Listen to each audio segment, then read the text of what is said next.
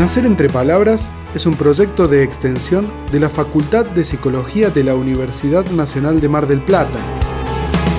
Los caminos están hechos de palabras, las apuestas se jugaron con palabras, los derechos se ganaron con palabras, yo solo escucho tus palabras, que la furia no nos deje sin palabras, yo no puedo que midamos las palabras, la justicia se maneja con palabras, ¿de qué están hechas tus palabras? El 22 de julio eh, es el Día Internacional del Trabajo Doméstico. Fue declarado en el segundo encuentro feminista latinoamericano y del Caribe en el año 1983 en Lima, en Perú. El objetivo de la fecha es visibilizar y reconocer el trabajo que millones de, de personas, en su gran mayoría mujeres, realizan en los hogares. Es por eso que desde Nacer entre Palabras Radio decidimos abordar esta temática e ir un poco más allá para hacerlo también eh, respecto a las tareas de cuidado. Le damos la bienvenida aquí en el estudio a Camila Oldani, es integrante del proyecto de extensión Nacer entre Palabras. ¿Cómo estás, Camila? Súper bien, muy contenta de estar acá. A ver, ahí le vamos a ayudar a Cami con el micrófono. Ahí está. Bueno, lo que siempre le consultamos cuando viene alguien del equipo que no es parte del staff habitual de la radio es por qué decidiste sumarte a Nacer entre Palabras como proyecto de extensión y cómo fue tu experiencia o cómo es tu experiencia siendo parte del mismo. Bien, eh, decidí sumarme porque hice un seminario de psicología perinatal en la facultad y ese fue como el primer contacto con la psicología perinatal en general eh, y bueno, también con el trabajo de extensión que se estaba haciendo desde el proyecto y nada, quedé muy fascinada. También la realidad es que en estos últimos años me encontré como muy eh, interpelada por las vivencias de, madres y familias y la crianza, la primera infancia, como que en mi vida personal eh, me encontré con muchas niñas y fue muy lindo todo eso y de repente me di cuenta de que desde mi rol desde la psicología se podía hacer un montón y creo que el proyecto habilita muchísimo a empezar a abordar esos lugares. Bien, bueno, Camila integra el área de género dentro de Nacer entre Palabras y eh, bueno, nos gustaría que nos expliques un poco, nos cuentes cuál es la tarea que lleva adelante esa área. Bien, el área de género funciona en relación con las demás áreas del proyecto, siempre estamos en interrelación, pero puntualmente el objetivo principal del área es empezar a desnaturalizar y deconstruir algunos estereotipos que existen eh, sobre la familia, sobre la maternidad, la paternidad, sobre las niñeces. Eh, las infancias eh, y bueno, empezar a, habilitar otro tipo de discursos que normalmente no están mm. y que está bueno empezar a dar palabra, ¿no? A, empezar a simbolizar otras cosas que permiten otras experiencias. Bueno, y ya para ingresar un poco más en la temática del día, vamos a comenzar contándoles una nota que se publicó en el portal informativo Ámbito que se titula Día Internacional del Trabajo Doméstico, redistribuir el trabajo no remunerado construye equidad. La autora de esa nota es Camila Pereira de la Sobera, es psicóloga y está realizando una maestría en estudios y políticas de género y trabaja en Grow, Género y Trabajo, que es una empresa que se dedica a brindar asesoramiento para generar espacios de trabajo diversos, inclusivos y libres de violencia. Eh, con anclaje en la división sexual del trabajo, eh, que se asigna a los varones en lugar de lo público y a las mujeres el ámbito privado, las tareas domésticas y las de cuidado históricamente estuvieron feminizadas entonces, el tiempo que está dedicado por las mujeres a estas actividades no remuneradas se traduce en jornadas de trabajo diarias que son mucho más extensas y son conocidas como doble y hasta triple jornada laboral.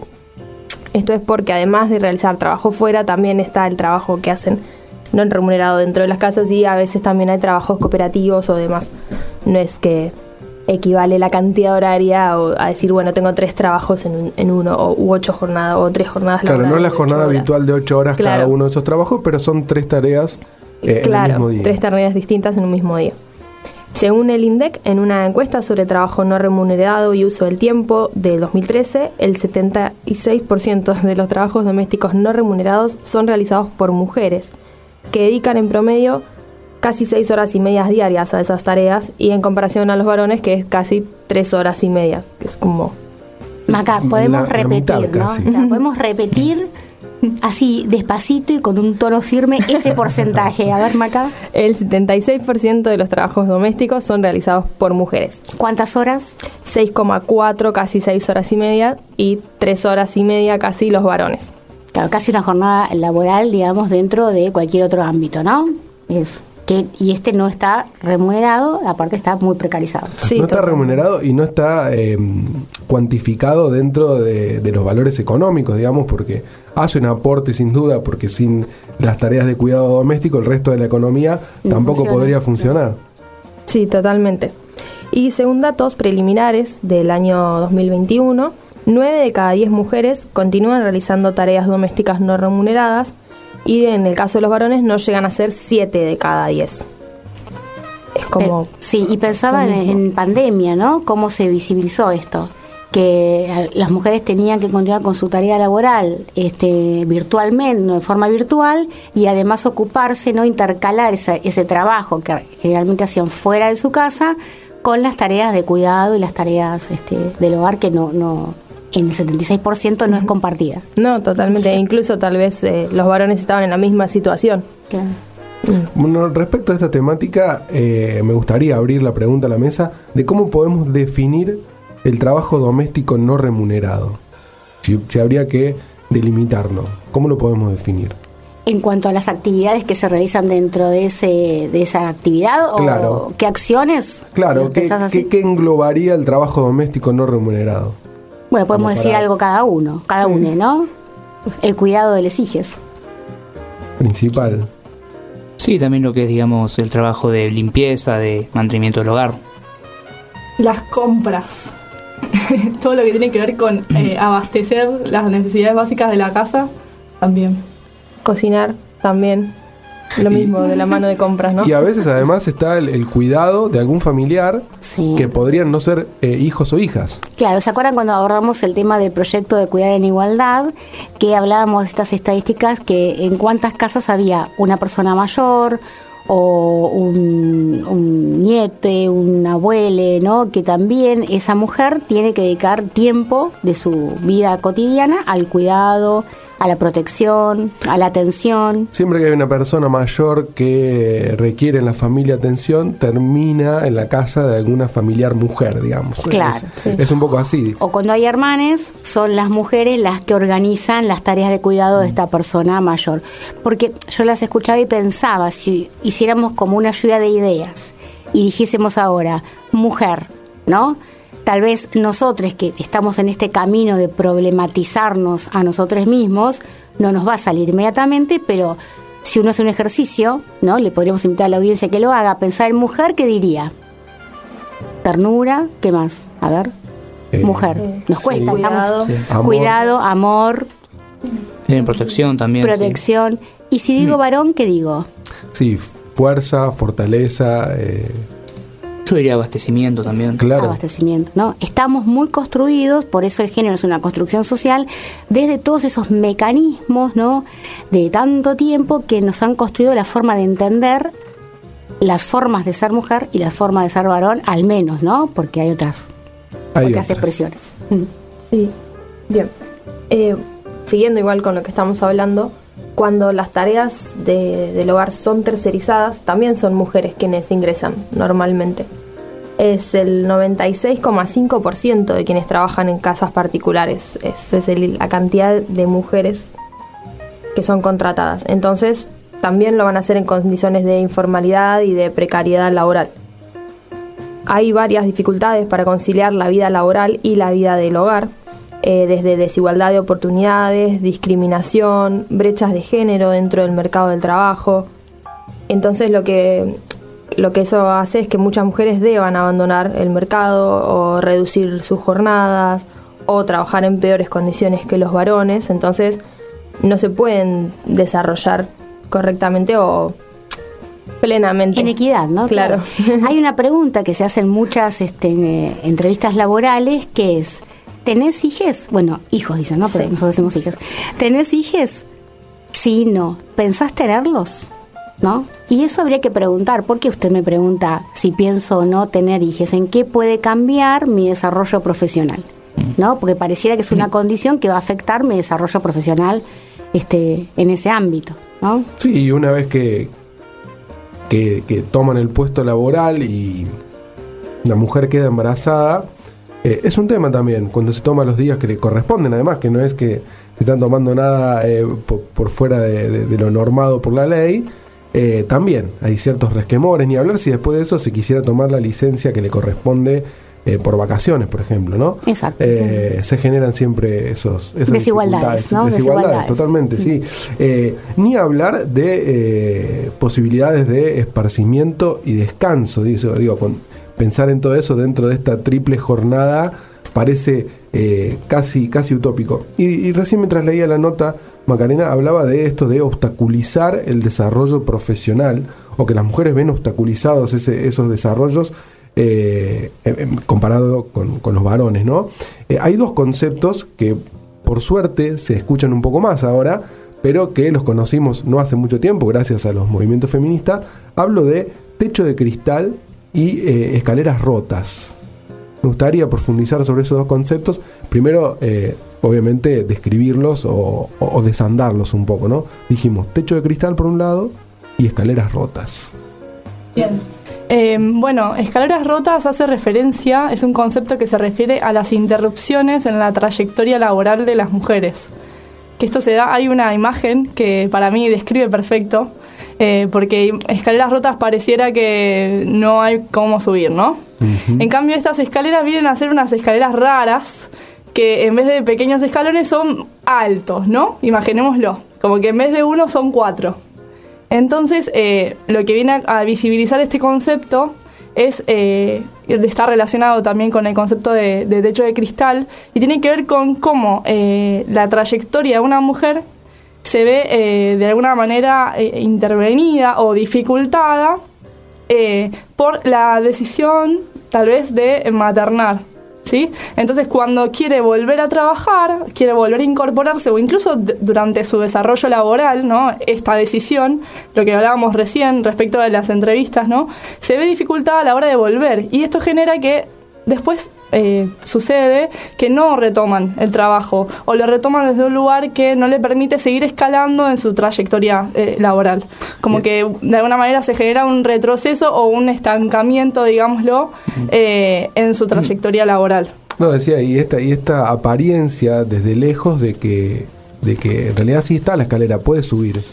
Están los escalones, claro, sí, pero el escalón mide mucho más. Digo, la apariencia de que no es así, pero en realidad sí se le dificulta mucho el crecimiento dentro de la empresa. Claro, Sí. va con más carga, ¿no? Yo imaginaba Exacto. este, a la mujer cargando, ¿no? Diferentes, este, las tareas de cuidado, les hijes, las historias personales, las diferentes maternidades, cargando, esa- eh, subiendo, tratando de subir esa escalera, lo costoso, y el varón subiendo rápidamente, ¿no? Exacto. Así que que no quiere, no vamos a oponer a mujeres contra varones, sino pensar las condiciones desde las que partimos las diferentes personas, ¿no? En el acceso a derechos y a relaciones de igualdad y de equidad, ¿no? Sí, y bueno, en relación a- al otro concepto de techo de cristal, eh, que tiene que ver con mujeres que quieren tal vez acceder a un cargo de jerarquía en una empresa, por ejemplo, y que no pueden acceder o que tal vez no llegan de la misma manera en que llega su compañero varón, eh, y que esto a veces se relaciona con, con rasgos individuales, como ah, las mujeres no son competitivas o que suelen tener otro tipo de intereses dentro de la empresa que no tienen que ver con un cargo jerárquico y que en realidad no tiene que ver con eso, sino que tiene que ver con que además de su trabajo, lo que veníamos conversando, eh, tienen otras cargas que hacen que no se puedan dedicar de lleno a lo mismo que un varón eh, en, el- en la tarea laboral específicamente de la empresa. Y eso dificulta claramente el poder seguir no el desempeño, ¿no? Y que tiene que ver con el no, el- la no distribución pareja de, de roles y de actividades, tanto por dentro como por fuera del trabajo. ¿Verdad? La Bien. escuchaba acá, mi perdón, Marcos, y pensaba, eh, yo fui docente muchos años, en las reuniones, ¿no? De familias, decimos ahora, antes era de padres nada más, y, y o las entrevistas que Perdón, hacíamos. reuniones de padres a las que iban las madres. Esa- eso quería decir, exacta- exactamente. O las entrevistas, bueno, señores, lo cambiamos ya, ¿no? Pero era señores padres, lo citamos para conversar sobre, ¿no? Eh, venía la madre, Claro. ¿no? Entonces cuando uno preguntaba dónde, no, pero él está trabajando. El padre estaba trabajando y uno cuando podía, cuando podía hacía esa intervención, bueno, lo tuyo también es trabajo, ¿no? Este, acompañar en la tarea escolar, en la trayectoria, venir a buscar a tu hijo o hija, llevarlo a todas las actividades extra programáticas que tienen eh, los y las niñas, ¿no? Entonces era como instalar la pregunta, al menos para desnaturalizar esto que se nos ha impregnado en que las tareas de cuidado están asignadas a las mujeres. Calidez, cuidado, amorosidad, compromiso. Nacer entre palabras. Si querés saber más sobre nosotros, seguinos en Instagram y en Facebook. Nos encontrás como Nacer entre palabras.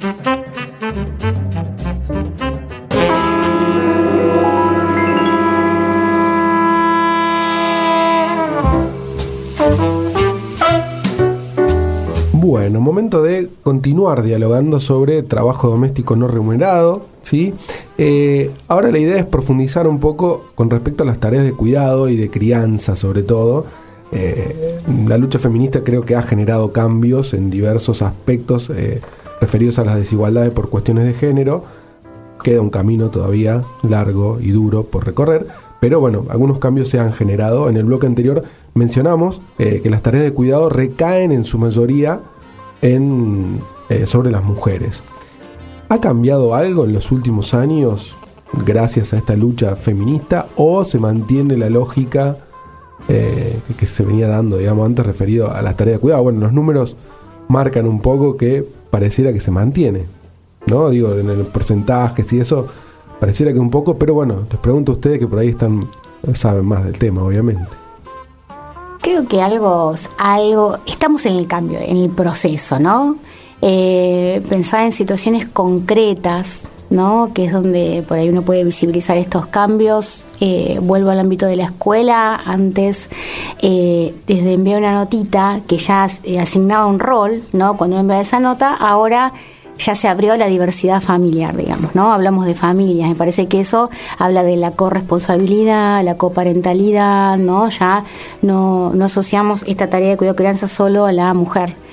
Eh, también, tal vez en, también me acordaba de las publicidades, ¿no? Eh, algunas se han modificado, algunas, sí. igual si uno las mira en detalle, aún eh, está esto de la colaboración del de, te ayudo, ¿no? Mm. De, del varón a la mujer y que en realidad es compartir una tarea, ¿no?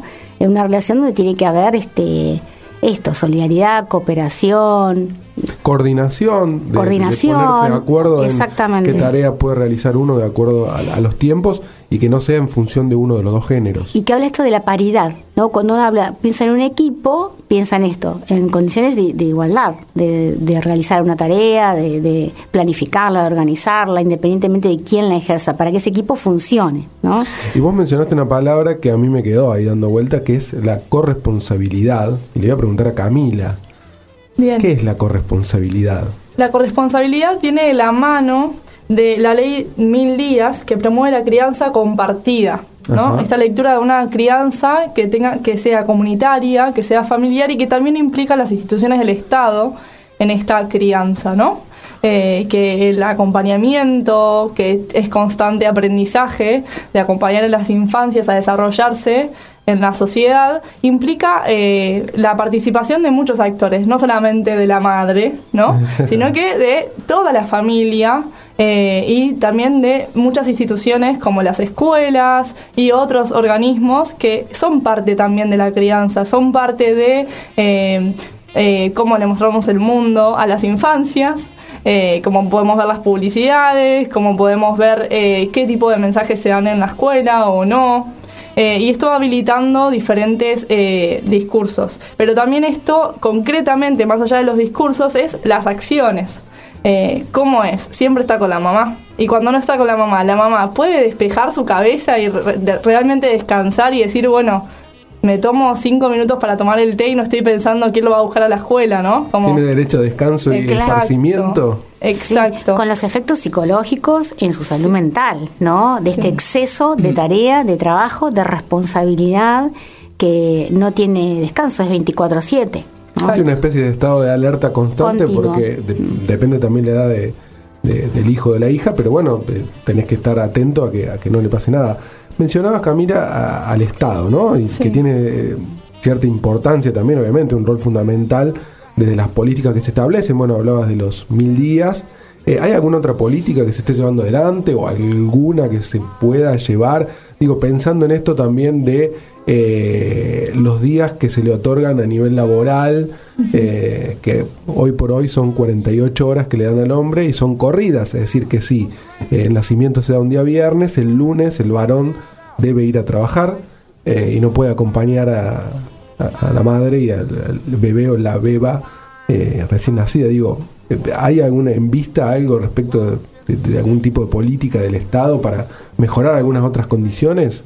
Bien, ha- habíamos nombrado, no recuerdo bien el nombre, ayúdeme. El sí, proyecto Cuidar en Igualdad, Exacto. el proyecto de ley que se presentó hace un tiempito. que sí. contempla también la licencia de eh, padres respecto a un nacimiento, ¿no? Eh, Claro, para que incluso tenga- días anteriores, días posteriores, ¿no? Que no es cuando nace y nada más, Claro. sino que hay todo un acompañamiento y un sostén que es necesario. Claro, hace poco hablábamos de este tema y decíamos que Argentina es uno de los países en los que menos días se le otorga eh, al padre, eh, en- pensando en Latinoamérica, ¿no? Y tampoco es que los países que, más días otorgan están muy por encima, digamos, ninguno supera los 8 o 10 días eh, por paternidad. Eh, sería bueno eh, que se amplíe. No sé vos, Sandra, si querías agregar algo al respecto de la... Sí, me quedé pensando en quién la ejerce esa paternidad, ¿no? También poder despe- des- este, despojarnos de esto de la, el, el sexo es una cuestión biológica y el género es una construcción social, no hay una diferencia. Entonces ahora Cami seguramente lo puede ampliar, desde el área trabajaron mucho las chicas, pero me parece que eh, tiene que ver con esto de eh, poder habilitar, los escuchaba y pensaba, que el varón también exprese sus emociones. Porque si no, desde este patriarcado en el que nos hemos criado, la mayoría de nosotros, desde hace mucho tiempo, eh, nos tenemos que preguntar qué lugar se le ha dado al varón para expresar sus emociones también. Si no es- está también encarcelado en esta lógica que construye una subjetividad donde él no puede expresar sus emociones, no puede decir que necesita estar con su hijo o hija, que también sufre, que tiene ansiedades, que tiene temores, ¿no? Siem- alojados, eh, ubicados siempre en esa posición de proveedor, de productor, ¿cuánto lugar queda para la emoción? Bien, muy buenas preguntas. Eh, te pasó la pelota, Sandra recién dijo eh, que nos ibas a contar un poquito más eh, sobre te- te- los roles, creo que mencionaste. Sí. Desde la perspectiva de género hay dos palabras clave, bueno, hay varias palabras claves, pero hoy vamos a hablar de dos. Una son los estereotipos y otro tiene que ver con los roles de género, ¿no? Los estereotipos vienen a ser como discursos que son invisibles, pero están todo el tiempo en nuestra cabeza, como pequeñas representaciones que van desde el color de la ropa que usás hasta las acciones que haces, ¿no? Bien. Y incluso cómo expresás eh, todo, cómo expresas tu emoción, cómo expresas tu enojo, cómo expresas tu alegría, todo está afectado por esos estereotipos. Eh, porque tiene que ver con eh, una, una cuestión que se espera según el rol, eh, el género que tenés. Que vean, vamos un poquito más de cero. El género eh, tiene que ver con una construcción social que no es lo mismo que el sexo biológico, ¿no? Eso es importante repetirlo, marcarlo. sí. Exacto. Una cosa es el sexo biológico, que también hay que empezar a desarmar un poco la idea de que solamente es mujer y varón, porque también hay personas intersex. Exacto. Pero más allá de eso, la identidad de género es una decisión de la persona, ¿sí? Tiene que ver con la autopercepción que la persona tiene de su propio género, de cómo quiere expresarlo y de cómo quiere eh, decidir amar, decidir expresarse, decidir hacer lo que quiera. Bien, y esa es la desconstrucción que tenemos Exacto, que hacer, porque eh, aparentemente por lo que vos estás diciendo hay una construcción del otro sobre la, una decisión que tiene que tomar la persona sobre algo que pasa exclusivamente por la persona, no por la sociedad. Exacto, y, que, y empezar a romper esta idea de que eso es natural, porque no tiene que ver con algo natural, es un constructo, es una, eh, algo construido por la sociedad que está impregnado de mucha lógica social que va afectando el día a día de las personas. Y que- Cami, mm, sí, no, terminá, después. No, y que eh, es importante, porque es importante empezar a deconstruir esta idea de natural o no natural, porque también hay muchas identidades que quedan invisibilizadas en esta división binaria, ¿no? Solo mujer y varón, y de repente una mujer eh, trans, eh, un varón trans, una identidad no binaria, no queda visibilizada en la sociedad y es importante empezar a darle lugar, porque esas personas están decidiendo tener su propio tipo de vida que tal vez no entra en los cánones, en los cánones hegemónicos de la sociedad, pero que también eh, tienen derecho a vivirla como quieran, ¿no? Empezar a habilitar esos discursos. Totalmente. Te escuchaba, Cami, y pensaba que para que algo sea hegemónico tiene que tener consenso y legitimación. Y lo que se ha legitimado a través de la historia es ser varón de una determinada manera y ser mujer de otra determinada manera. ¿Cómo? A través de todas esas instituciones que hemos transitado, ¿no? A lo largo de nuestra vida, la familia, la escuela, los medios de comunicación, que nos han construido una forma de pensar, de entender el mundo, diciéndonos, por ejemplo, cómo se tenía que sentar una mujer, a qué juegos podía jugar una mujer, a qué juegos qué juegos estaban negados para nosotras, ¿no? Si alguien quería subirse a un árbol jugar a la pelota, nos decían, sos una machona, lo recuerdo perfectamente, subirse a un árbol era como mm, una cosa tremenda, ¿no? No sos una nena, cerrar las piernas para sentarte, ¿no? Esto de, eh, o sos una señorita también, ¿no? Bueno, eso son, eh, son palabras que encierran valores de una época y que es como una gotita que va construyendo esa subjetividad. ¿Qué es la subjetividad? Esa forma de estar en el mundo, de pensar, de actuar. Y algo que decías vos antes, lo pienso ahora también en, en- en la misma clave, digo, el varón que no podía practicar, o, bueno, Exacto. no, no podría practicar danzas, eh, no podía jugar con las muñecas, o no podía disfrazarse de determinada forma, digo. Disfrazarse. Eh, Mira, ahí salió el. Claro, sí, ¿viste? sí, sí, bueno, Esto de. Bueno, pero ahí es interesante esto que pasa, Marcos, porque estamos tan construidos desde el lenguaje que uno no dice este usar ropa diferente, sino dice disfrazarse, con lo que implica la palabra disfraz, ¿no? Sí, ¿Qué sí. es esto? No, no te lo marco a vos, sino No, que digo, estamos todos, tenemos que tener ese monitoreo no continuo porque esa construcción de subjetividad a través de las instituciones se filtra. Por eso es tan compleja la deconstrucción. Sí, algo parecido pasa con los deportes. ¿Qué Claro. deportes puede practicar el, el- el varón y, y cuál la, la nena? Y, y bueno, así lo podemos ir llevando a distintos ámbitos. No sé si nos quedó algo por repasar, algún tema por tocar. Bueno, en relación a estereotipos, esto que veníamos diciendo, también hay otro mecanismo de control que funciona que tiene que ver con los roles y que tiene que ver con esto que veníamos charlando, ¿no? Y la división de esos roles en base a lo que se pretende que suceda en ese género. Como ah, sos muy comprensiva y va a ser más fácil que vos le digas al bebé eh, o lo cuides o lo, o lo man- no sé, lo, lo mantengas al cuidado de, en la casa, lo o, que sea. o vos ¿no? lo podés calmar. Exacto. Lo que muchas este, mujeres cuentan en la clínica es, lo tiene dos minutos y me lo da, y cálmalo. ¿No? Como algo como que si no se pudiera, el varón no pudiese, no tuviese las herramientas, ¿no? Para poder hacerlo. Maca, vos creo Sí, que. iba a decir, e incluso para el papá es el que pone el límite. Claro. La mujer es la que cuida y la que protege y la que es más tierna y el varón es el que determina cómo va a ser, a qué tiene que, como autori- más autoritario, llevándolo a los roles laborales, por ejemplo, con más jerarquía o con más cuestiones de poder el papá. Sí, esa frase y espantosa cuestiones de de cuando éramos chicos, ahora vas a ver cuando venga tu papá. Ay, ¿No? Eso Era espantosa Era realmente. espantosa, claro, porque era una cuestión amenazante. En realidad era, tiene un efecto en el psiquismo, no, no nos olvidemos de eso, ¿no? De que las palabras generan estos efectos en el psiquismo. Entonces, también hablaba de una imposibilidad de que esa mujer no podía poner un límite con ternura, que como hay que poner los límites, ¿no? Eh, un orden, una organización, sino que delegaba eso en quien después venía y lo tenía que eh, poner. Y yo siempre pensaba en esos niños y niñas que esperaban a veces 3, 4 horas con temor a que llegara ese padre a ver qué pasaba, ¿no? Me parece que tenemos que pararnos y pensar en el efecto de esas acciones. Empatía. Compromiso. Aprendizaje. Amor. Nacer entre palabras. Si querés saber más sobre nosotros, seguinos en Instagram y en Facebook. Nos encontrás como Nacer entre palabras.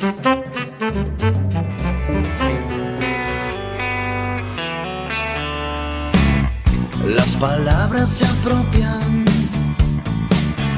de las cosas que ves, pero no son las cosas. ¿Me? Son aproximaciones, son poesía quizás,